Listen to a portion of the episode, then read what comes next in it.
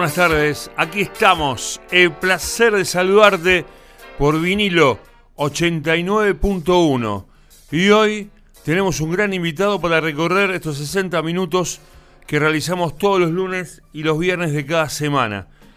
Está en línea para que hablemos de fútbol, de tantas cosas, de lo que se viene, de lo que se ha vivido.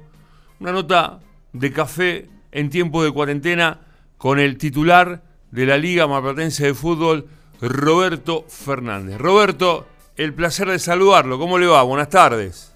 Buenas tardes y lo mismo para mí, un gusto estar con ustedes.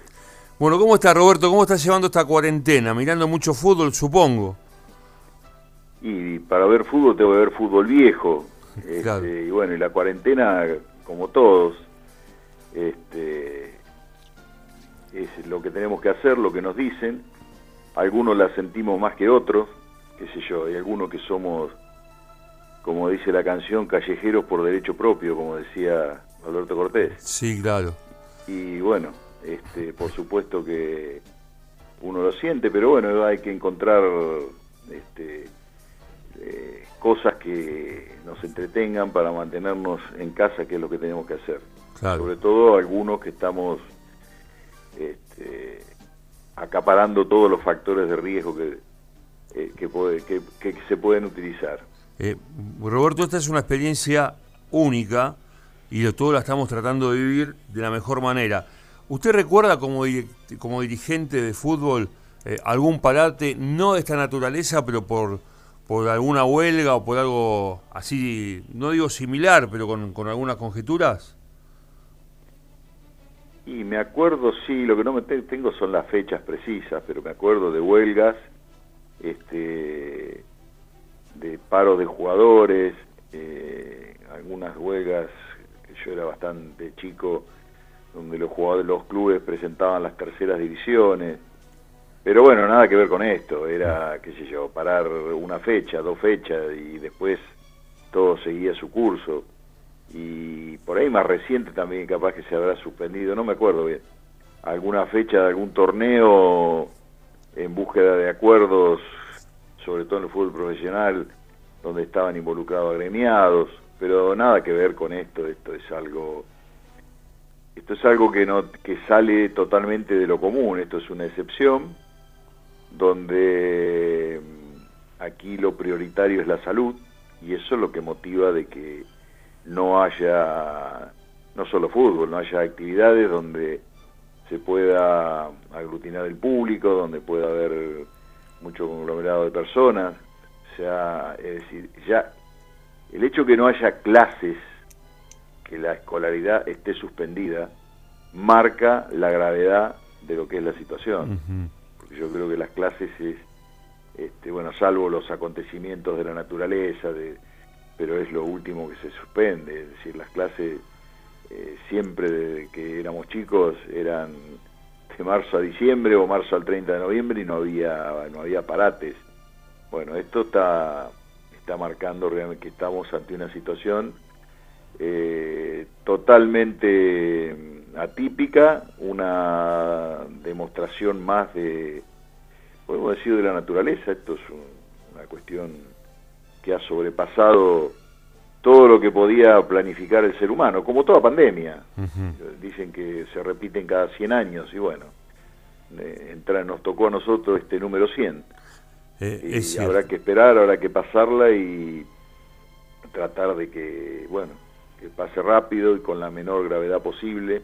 Hay mucha gente que va a quedar este, muy golpeada, hay mucha gente fallecida y bueno, todos tenemos que hacer lo, posible para obedecer a quienes son las autoridades que tienen que comandar este barco, que son las autoridades políticas, ya sea municipales, provinciales, nacionales, y fundamentalmente las autoridades sanitarias, los que son especialistas en estos temas, y la población tiene que marchar encaminada detrás de lo que nos disponga. Estamos charlando con Roberto Fernández, el titular de la Liga Marplatense de Fútbol. Estamos arrancando la charla eh, aquí en el placer de saludarte. Roberto, ¿cuántos años en el fútbol? ¿Se acuerda cuándo empezó? ¿Siempre como directivo o primero jugó al fútbol?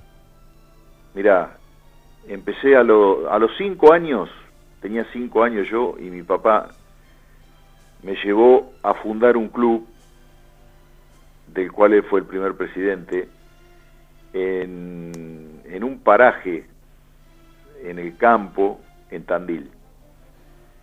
Eh, ese club se llamó este, Jorge Newry de Fulton, Fulton era el paraje, y tengo presente la asamblea, estaba era la- el almacén, era, era un, un paraje, estaba la estación del ferrocarril, algunas casas que constituían un pequeño poblado, el destacamento policial, que había un policía, y el almacén de ramos generales.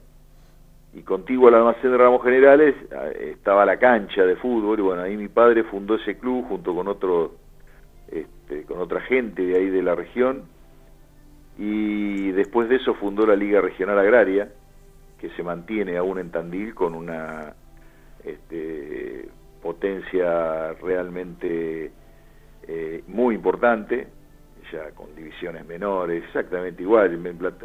Un canal local de Tandil llegó a televisar partidos de la Liga Agraria.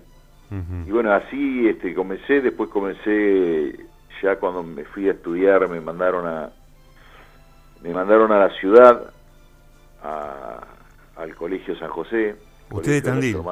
De la Sagrada Familia en Tandil, Sí. y ahí este a los 10, 11 años, bueno, por supuesto en el colegio era fútbol, fútbol y fútbol, este, el colegio de los hermanos de la Sagrada Familia, o el colegio de curas, como decíamos, este, en ese en esa época era el fútbol era eh, prioridad número uno, teníamos doble escolaridad y éramos este, solamente varones, así que el fútbol era a morir ahí. Y bueno, y a los 10 años más o menos, eh, comencé a jugar en Gimnasia Grima de Tandil. Y ahí tuve como compañero, qué sé yo, Daniel Romeo, por ejemplo, Mira. que después, bueno, fue figura en Estudiante de La Plata y que lamentablemente una lesión lo, lo relegó siendo muy joven. Este, Néstor Verderi, que hoy está en México, hasta hace muy poco fue el entrenador de arqueros de la América. Yo, todos, éramos, y la casualidad que éramos todos alumnos del Colegio San José. Ujú. Y bueno, ahí empecé y ahí jugué en gimnasia hasta que me vine a estudiar a, a Mar del Plata, que tenía 17 años, y bueno, acá yo me vine a estudiar acá, yo tenía que trabajar para poder estudiar Derecho, bueno, eso ya hizo que tenía cursada obligatoria en la facultad, en ese momento era la Universidad Católica, o sea que no, fútbol nada, trabajaba durante el día, iba a la noche a la facultad y estudiaba después de la facultad con otros compañeros, un compañero que había venido de Tandil. Y bueno, y así empecé y después me encontré aquí con, con un agente que yo había conocido, unos muchachos que los había conocido en Tandil, que habían sido jugadores. Y me- bueno, ellos estaban en Almagro y me llevaron a Almagro y ahí empecé después ya la carrera como dirigente. Claro. Después fue jugar mi hijo en Almagro, este, hizo inferiores ahí. Y bueno, y ahí empecé. Mm. Y ahí empecé, fui, este, después hicimos la fusión con Florida, este, y así llegué a la liga y de la liga fui al Consejo Federal y terminé siendo presidente del Consejo Federal y presidente de la Liga Marplatense. Ujú. Más o menos es Sí. en forma rápida mi, mi trayectoria dentro del fútbol. Eh, usted nació en Tandil, cuando se viene a Mar del Plata eh, con la intención de estudiar, ¿se recibió de abogado después posteriormente? Sí, sí, sí. Yo Sí. me vine a estudiar a Mar del Plata y me vine a Mar del Plata porque en Mar del Plata tenía dónde trabajar. Ajá. Es decir, mi padre trabajaba en una... eh, era encargado de una empresa láctea, en Tandil, que se puede decir el nombre porque Sí, no está sí, más, que era Luis Mañasco, y que acá estaba en San Luis y Moreno, donde hay, hoy hay un supermercado importante. Entonces mi padre me consiguió trabajo en esa empresa, que era donde él trabajaba en Tandil, como era en realidad vendedores, corredores, se decía en esa época, Claro. vendíamos en los negocios, teníamos la clientela en la calle, eran los negocios, los Mm. almacenes, la fiambrería. Y bueno, ese fue el trabajo que hice y hasta que ya cuando estaba llegando al final de la carrera universitaria, con uno, un amigo de Buenos Aires pusimos una venta de productos químicos industriales para fundamentalmente para la industria de la alimentación y bueno eso con eso este, estuve hasta después de recibido yo me recibí cuando me recibí tenía ya era casado este y bueno ya después dejé la química me dediqué solamente al derecho. Eh, Roberto cuando usted eh, viene de Tandil para aquí para Mar del Plata usted ya sabía que se iba a quedar a vivir definitivamente o venía a estudiar con la intención de volverse otra vez a Tandil como todo chico estudiante venía a estudiar para recibirme y volverme a Tandil. Y bueno, pasó lo que le pasa también a la gran mayoría este, de los que se van a estudiar con esa ilusión. Se quedan a vivir en el lugar donde te recibís. ¿Por qué? Porque uno tiene dos o tres etapas en la vida en la que hace amigos.